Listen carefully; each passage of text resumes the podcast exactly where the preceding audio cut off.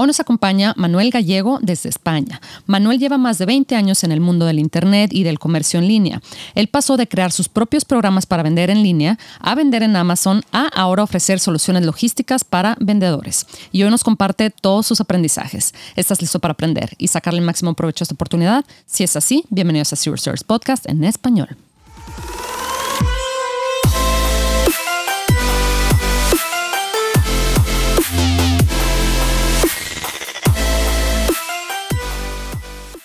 Bienvenidos a todos a este episodio de Zero Service Podcast en español. Mi nombre es Adriana Rangel y yo estoy aquí para platicar sobre las mejores estrategias de crear y crecer tu negocio en Amazon, Walmart y todo e-commerce en general para vendedores de todos los niveles. Comenzamos. Hola Manu, ¿cómo estás? Bien, y gracias por invitarme a, tu podcast. Eh, estoy, estamos en Córdoba, eh, hoy en alerta naranja, estamos en 40 grados. Ay, wow, sí mucho calor ya. Sí. Eh, empezando el verano. Y, Qué bien. Sí, estamos en la zona central de Andalucía, sur de España. Ah, mira. Ok, qué bien. ¿Tú eres de ahí o, te mudaste sí, sí, para...? No, nací aquí, en Córdoba.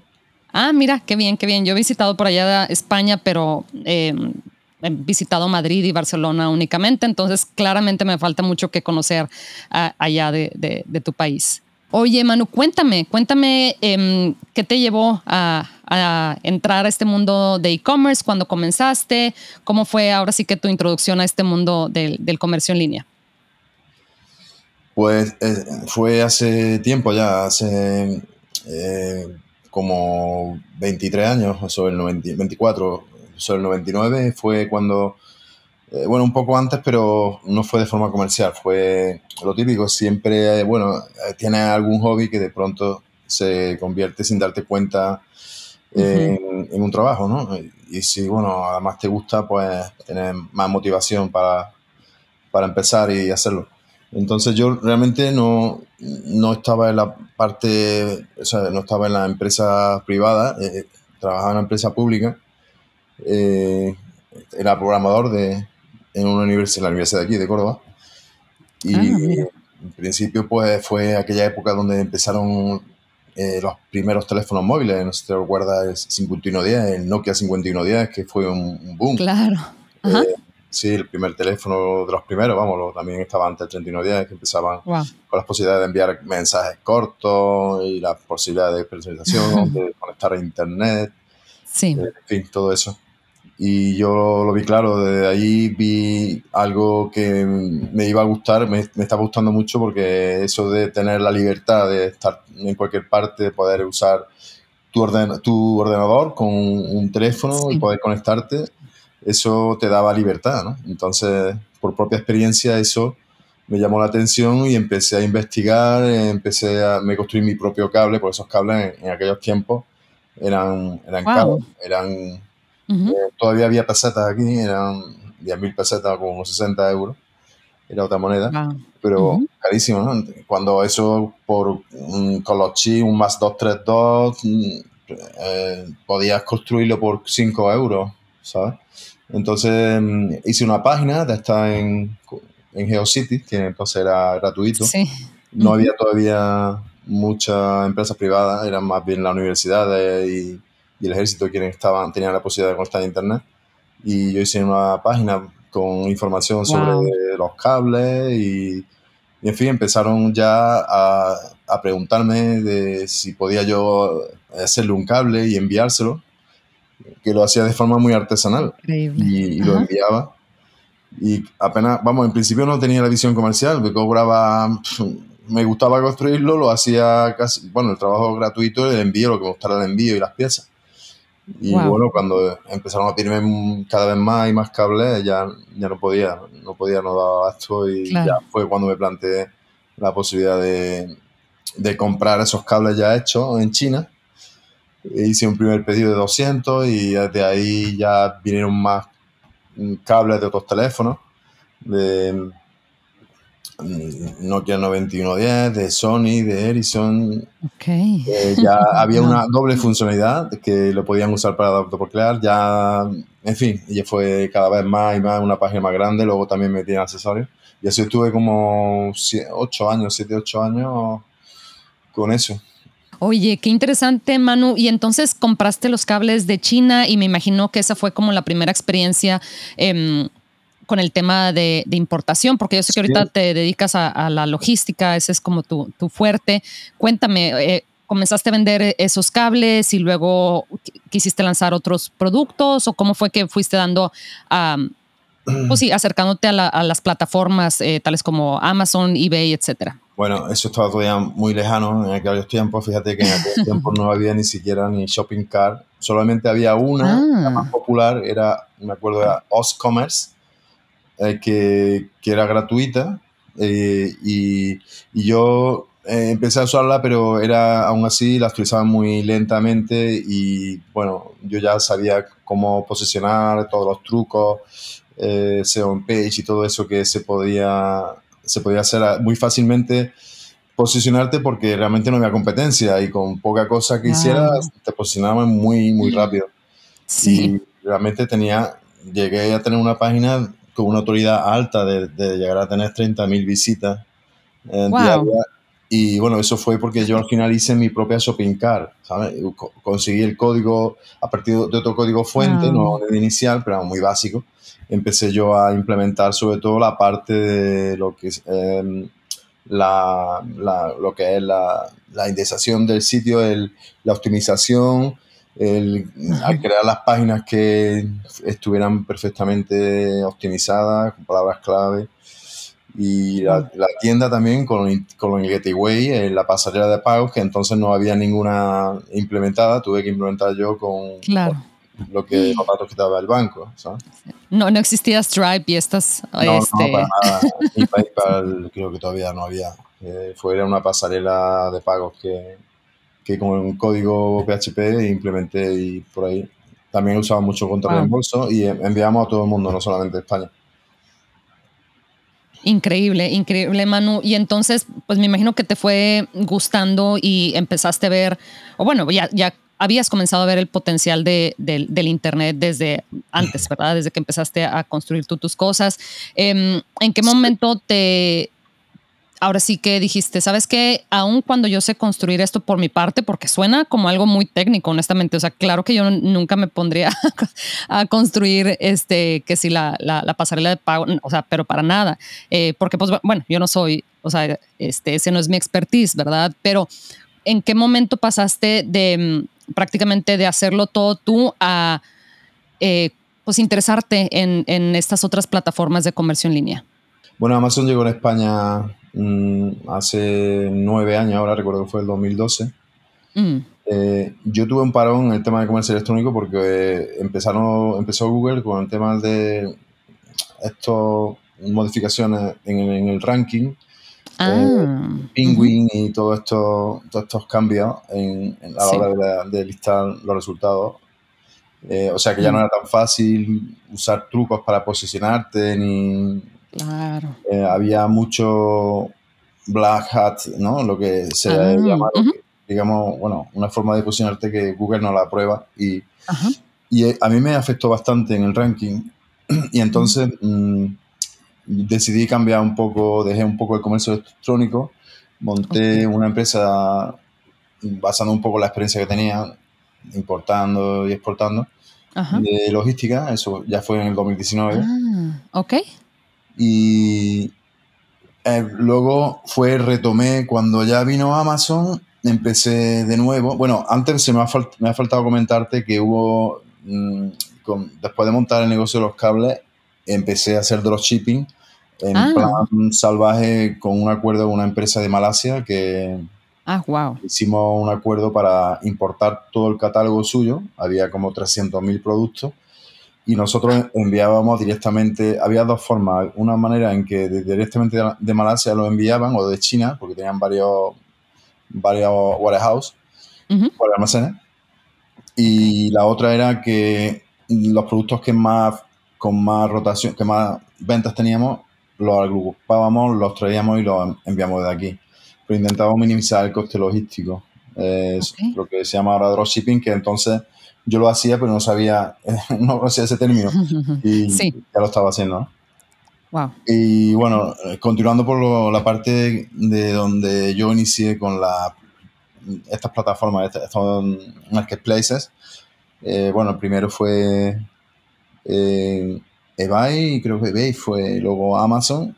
Eh, empecé con, pues, comprando en mayorista, lo que más se vendía en ese momento, porque en Amazon, cuando empezó en España, no había, tú sabes, cuando empieza en un país nuevo, no hay mucho tráfico, no hay mucha venta, entonces la electrónica es lo que más se vendía y dentro de eso, pues las marcas. Y empezamos ahí a hacer también dropshipping, okay. saberlo también, y, a través de mayorista comprábamos los productos, muchas veces los enviamos directamente desde allí. O los recibíamos y los reenviábamos. En temas también de videojuegos, PlayStation, todo eso. Ah. Y así estuvo un tiempo, pero solamente por, por, probar, ¿no? Por saber cómo funcionaba, ¿no? no porque no, no, había mucho margen ahí. Y, y, luego ya me di cuenta que eh, la, manera, la manera de, digamos, a largo plazo montar un negocio en Amazon para mí eh, usando eh, tu propia marca, ¿vale? Claro. Porque así evita tener más control, especialmente y cada vez más, especialmente ahora, eh, sobre los productos, sobre las posibles copias, o sobre alguien que te entre en el listing y empiece a vender, porque lo hacen con frecuencia. Sí. sobre el mismo Amazon, ¿verdad? O sea, que de cualquier problema, digo, no que ellos te quieran atacar, ni mucho menos, pero de cualquier problema de, oye, no, este, eh, creemos que este no es tu producto. Bueno, pues ya, si, si ya tienes tu marca registrada y todo, pues puedes comprobar que sí es tu producto. Sí, sí. Entonces, pues ahí, estuvimos ahí, hemos estado muchos años solo en exclusiva con Amazon y nuestra página web, que siempre mm, pienso que es necesario tener es importante, página eh, con los productos, ¿no? Y al mismo tiempo eBay eh, más plataformas, bueno, hemos intentado alguna otra, como hace tiempo, hace 4 o 5 años empezamos con Cdiscount, pero no, fue, no ah. fue bien, no nos fue bien aquí en, Francia. No hicieron, vamos, en principio no, teníamos muy buena atención, pero inmediatamente mm, se ve que, no sé si porque iban creciendo muy rápido y nos desatendieron, al final no guiaron, no, no, vamos, los productos se quedaron ahí en el almacén eh, y vamos, tuvimos hasta problemas para recuperarlo, no pudimos ni siquiera recuperarlo, un desastre. Después han vuelto de ah. nuevo a hacer una oferta a través de otra empresa que se llama Utopía, que vende, mm. digamos, Utopía es una empresa que te ayuda a integrarte con otras marketplaces, pero no solamente ese disco, sino muchas más, ¿no? Pero tampoco porque nos lo vendieron mejor ahora, diciendo que, bueno, pues ahora es diferente porque ellos coordinan la, la operación y todo, pero esa intermediación ya tú sabes que hay muchos fees con Amazon y con todos los marketplaces. Encima hay otro intermediario en medio que va, no sabe. Y con la competencia que siempre va muy ajustado con los márgenes, no, no salen los números. Entonces no, decidimos no, no entrar por ahí.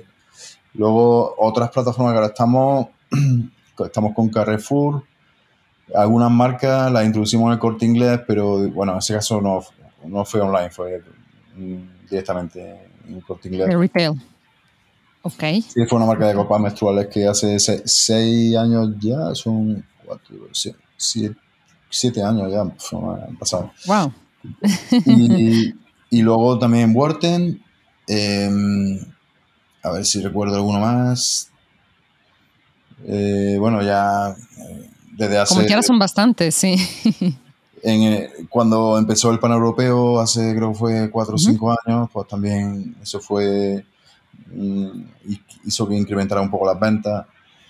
Claro. Em, Me imagino que, pusiste estos listados en otros, en los, los mercados de otros países ahí de, de Europa. Sí, en Europa y también algunos productos en concreto muy diferentes a los que vendíamos aquí, porque el mercado es diferente en Estados ah. Unidos también.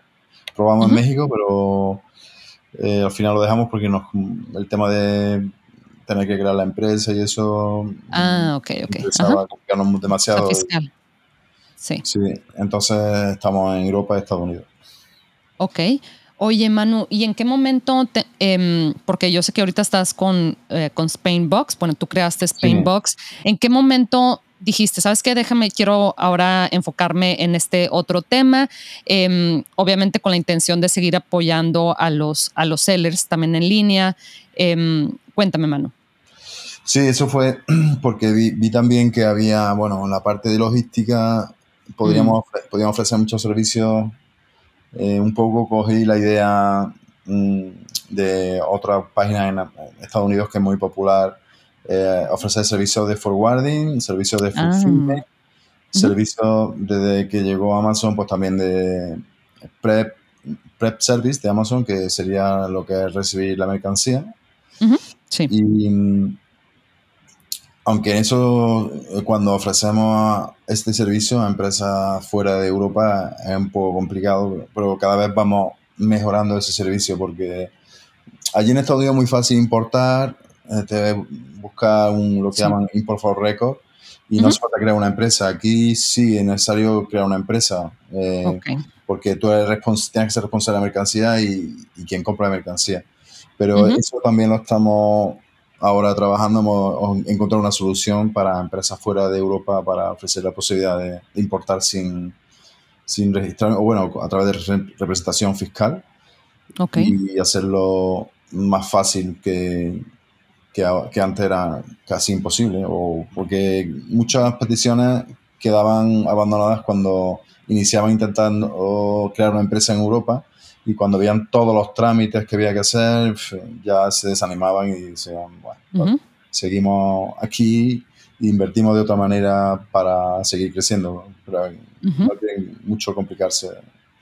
Oye, Manu, ¿y tú como quiera seguiste vendiendo tu producto eh, y los, productos que estabas vendiendo en línea eh, y, luego lanzaste esto de, de, Spainbox o decidiste ya enfocarte ahora sí que al 100% en, en este servicio que ofreces? No, no, nosotros estamos, ofrecemos, vamos, tanto servicio en Spainbox y tengo, porque eh, a mí no me, me, quita tiempo la parte, tengo otras personas ah. contratadas, estamos como nueve empleados.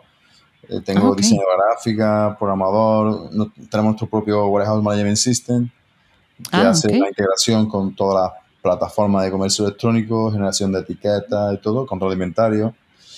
Eh, entonces lo tengo todo organizado para, bueno, poder llevarlo las dos empresas con personal suficiente para atender la, demanda de los clientes. Y obviamente, mm. A cierto tiempo tenemos que ir, bueno, vamos creciendo despacio, ¿no? Pero bien, ¿no? Seguro, ¿no? Y claro. ahora tenemos otro warehouse desde hace un par de años más grande donde recibimos los contenedores, sobre todo cuando recibimos los envíos de, que vienen de Amazon, los recibimos para el servicio prep, los etiquetamos y los reenviamos. Eh, el mismo día, el mismo día lo recibimos y el mismo día que lo recibimos nos, coordinamos con los servicios logísticos de Amazon para que UPS venga a recogerlo. Oye, Manu, entonces por todo esto, lo que estás haciendo ahora eh, encima de vender tus productos y todo esto, me supongo que es porque sigues muy optimista. Eh, y digo sigues muy optimista porque comenzaste a ver el, potencial desde hace muchísimos años, ¿verdad? Esto, el potencial del Internet y luego eh, del comercio en línea, etcétera. Em, y me imagino que sigues muy, muy optimista sobre el crecimiento de esta industria, ¿verdad? Porque pues ahora le estás apostando a una nueva, eh, a una nueva empresa con, con servicios de logística, etcétera. Entonces, em, lo menciono porque hay gente que dice, no, no, es que sabes que este, esto lo del comercio en línea, o, igual hay gente que está como curiosa por, em, por empezar este, a vender o aprender sobre el tema, pero después dice, no, sabes que esto no sé, igual y ya voy tarde, ¿verdad? Esto, si hubiera querido entrar a esto, lo hubiera hecho hace tres, cuatro años, igual y ya ahorita está saturado, pero tú claramente cada vez le apuestas más a, este crecimiento. Me imagino que es porque has precisamente durante eh, todos estos años has podido eh, pues, ver el, potencial, el crecimiento y hacia dónde va todo esto, ¿verdad? Sí, pero vamos, eh, soy optimista, mm, pero porque siempre intento estar al día y no, y, vamos, no olvidarme de, continuamente estar revisando el mercado, las nuevas nuevos productos, mm, nuevas herramientas de, promoción, de marketing. Eh, desde hace años nosotros usamos PPC con, mm. que nos ayuda con la inteligencia artificial. Ahora este, eh, mm. este año, este último, este del año pasado, está siendo más popular desde que apareció ChatGPT, pero esto ya está aplicando desde hace un par de años de otra manera, ¿no? No tan, sí. ¿saben? En modo chat. Y aplicando el aprendizaje deep learning, ¿no? Que se llama. Sí. Y sí, eh, mientras que te, estés, un poco te ponen al día, eh, estudias tu competencia y utilizas las herramientas, porque si no lo usas tú, estas herramientas, tipo de herramientas que te comento, sí. te van a usar a otro y, te van un poco eh, a coger sí. Manu, y volviendo un poquito al tema de, de Spainbox, dime qué tipo de vendedor se puede beneficiar de trabajar eh, con, con Spainbox en cuanto a, este, por ejemplo, los vendedores que quieren hacer el formato de FBM, que es Fulfilled by Merchant, ¿verdad? Es decir, que ellos se encargan de la parte de la logística. Em, muchos hacemos el formato de FBA, pero ¿por qué o en qué ocasiones, en qué situaciones em, un vendedor debe, de, debería de apoyarse en, este formato de FBM y, por ende trabajar con socios que le ayuden eh, con la parte de la logística? Bueno, en FBM, donde más sentido tiene en la parte que eh, podemos usar el servicio de, eh, de usar, es que no sé la palabra como lo llama Amazon, no recuerdo ahora, pero también un servicio FB, pero... Eh, ¿FBM o...? Ah. Sí, FBM, pero usando el transportista asociado de Amazon ah, para que sean productos Prime y aprovecharse de los beneficios que ofrece Amazon eh, sin tener que tener beneficios de ranking del producto, sin tener que tener el producto mm. con el centro logístico de Amazon, sino puede usar otro centro logístico de, de tercero. El, la ventaja pues, es cuando tienes una gran variedad de productos, eh, mucho inventario, Amazon, ahora tú sabes que además están limitando los almacenes, te, ponen un límite eh, y, tienes que aprovecharlo. Y cuando tienes, sobre todo, bueno, productos voluminosos, que rápidamente pueda llenar ese tipo de ese almacén limitado, es donde yo creo que puede, puede interesar, eh, sobre todo para los clientes que nosotros usamos. Lo que hacemos es simplemente almacenar y enviar cuando a la, FBA, al centro logístico de Amazon, eh, cada vez que es necesario. ¿no? Entonces, en nuestra nave que tiene mil metros cuadrados, es una nave grande con 8 metros de altura, y tiene capacidad para más de mil palets. Entonces, allí lo que vamos dosificando al centro logístico de, de, Amazon, más cercano, de Sevilla o de Madrid. Amazon envía a su transportista asociado eh, y nosotros se lo entregamos a él. También podemos hacerlo nosotros, pero el cliente prefiere, claro, sale más económico usando el, transportista asociado de, de Amazon Finalmente UPS.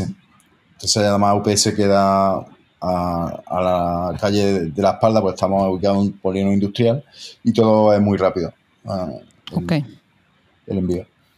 Me imagino. Y también yo creo que em, ayuda con para la gente que también tenemos nuestra propia página web y que manejamos este, ventas a través de la, de la página web, no únicamente mediante la, la plataforma. También esa parte logística pues la tenemos que resolver, ¿verdad? Entonces, eh, definitivamente si queremos también experimentar con esa parte de nosotros, vender nuestro producto sin depender de una plataforma, también vamos a, necesitar por ahí eh, a, un partner, ¿verdad? Sí, de hecho, esa es la parte, la parte de fulfillment en la que, que tenemos más clientes, porque no somos una empresa grande, pero al tener nuestro propio software eh, que se llama CPU, Warehouse Management System, nos mm. permite adaptarnos fácilmente a la necesidad del cliente a la hora de, eh, tanto empezando por recibir la, mercancía, que cuando he visto clientes que me han comentado que hasta al, al enviar la, la, mercancía tiene un, un, sistema demasiado rígido que tenía que ser con mm. un transportista, una hora, bueno, como pasa también con Amazon, ¿no? Y bueno, la felicidad también de poder incluso pues, podemos ofrecer cualquier tipo de personalización, desde incluir una factura personalizada en cada envío a cualquier manipulación de la mercancía, si hace falta también hacer un pequeño kit o cuando, por ejemplo, tienes productos con variaciones. Esto también es una cosa que mm. Amazon no te hace. Tú tienes que llevar ya el producto preparado. Eh, si hay alguien que, como técnica de marketing que la consigo yo, tiene, por ejemplo, 10 referencias y con esas 10 referencias, ahora más 50, porque mm. son combinaciones. Por ejemplo, un cliente que vende piedras, ¿no? Piedras que cada uno tiene sus, poderes, ¿no? Por sus cualidades. Ah, y pues hace combinaciones o packs donde incluye una de cada para una aplicación en concreto o mm. también tiene una preparación este tipo de productos que mm. Van con un empaquetamiento como digo bueno especial que hay que poner un poquito de cariño no como yo digo no que como un lacito y, sí. a veces incluso nos piden que, que, pongamos algún nombre a mano eh, este tipo de cosas eh, personalizada mm, eh, es lo que el cliente valora, ¿no? que, que nosotros podemos hacer. Y si van a cualquier otra empresa que, tiene ya los procedimientos bastante estructurados y muy cuadriculados, no es fácil, ¿no? Aparte, aparte que te piden también un mínimo muy alto y nosotros, bueno, apostamos por empresas o startups pequeñas y, y no ponemos problema con eso tampoco. Claro, y creo que el cliente sí, sí lo valora, ¿verdad? Sí se da cuenta. Eh, sí nos damos cuenta nosotros como, como clientes cuando un producto pues sí ahora sí que pues sí como de manera muy genérica, ¿verdad? En la caja, así como café aburrida, sin más, ¿verdad? O sea, claramente es algo que muy, muy transaccional, eh, que realmente obtener una experiencia eh, de, la marca, ¿verdad? Entonces, eso te ayuda, sí. Cuando son regalos, ¿sabes? Tú sabes que todo el mundo ah, puede recibir y esa experiencia de recibir ese regalo, ah, eh, como viene envuelto cuando tú lo vas desenvolviendo, es, esa sorpresa que todavía no sabes lo que es. Claro. Eso, eso es importante para la satisfacción del cliente y para que la, la experiencia sea muy buena. ¿sabes? Claro, sí, y desde el punto de vista de, los sellers, ¿verdad? Porque yo creo que los sellers en ocasiones dicen, bueno, sí, pero pues todo eso me, igual me cuesta un poquito más, ¿verdad? El, echarle un poquito de, cariño, ¿verdad? Más de cariño a, esta experiencia, pues sí, definitivamente pues conlleva un, costo, ¿verdad? Pero también eso te permite crear una marca y cuando tienes una marca, no únicamente eh, productos, ¿verdad? Así como más genéricos, eso te permite precisamente incrementar tus, tus precios, ¿verdad? Este, a comparación de, este, de la competencia que nada más vende un producto así sin, sin más, ¿verdad? Entonces, conforme vas creando una marca, eh, eso te permite cada vez más poder pues, invertirle, ¿verdad? Pero también eh, sacar un poquito más de margen de, del producto. Entonces, Manu, no te quiero robar más tiempo porque yo sé que ya, ya es noche allá en España, pero te quería pedir si nos puedes compartir un tip, algo cortito para la gente que nos está escuchando. Yo creo que uno de los tips que podría ser interesante porque son errores que cometemos en un principio cuando vemos tantas posibilidades ¿no? de vender productos.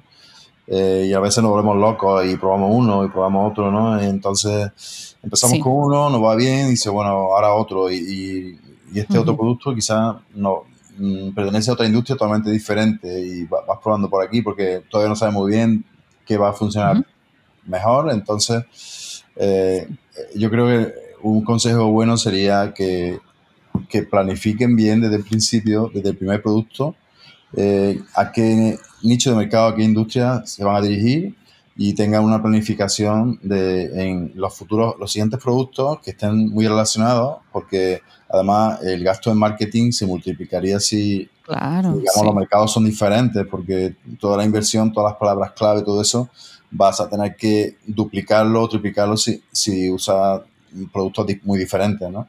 Claro, se dispersa mucho, ¿verdad? El, esfuerzo. Sí, eso y, sobre todo estar siempre a la última con, con las últimas tecnologías y, y, además que avanzan rapidísimo. Eh, vamos, eh, los 20 dólares de, de ChatGPT 4.0 hay que pagarlos, como digo, pesados porque es que lo que te ahorra de tiempo ¿sabes? Y la posibilidad de usar plugin y todo eso, eso eh, mm, creo que lo más importante, ¿no? Los, los tips más importantes creo que para empezar, ¿no?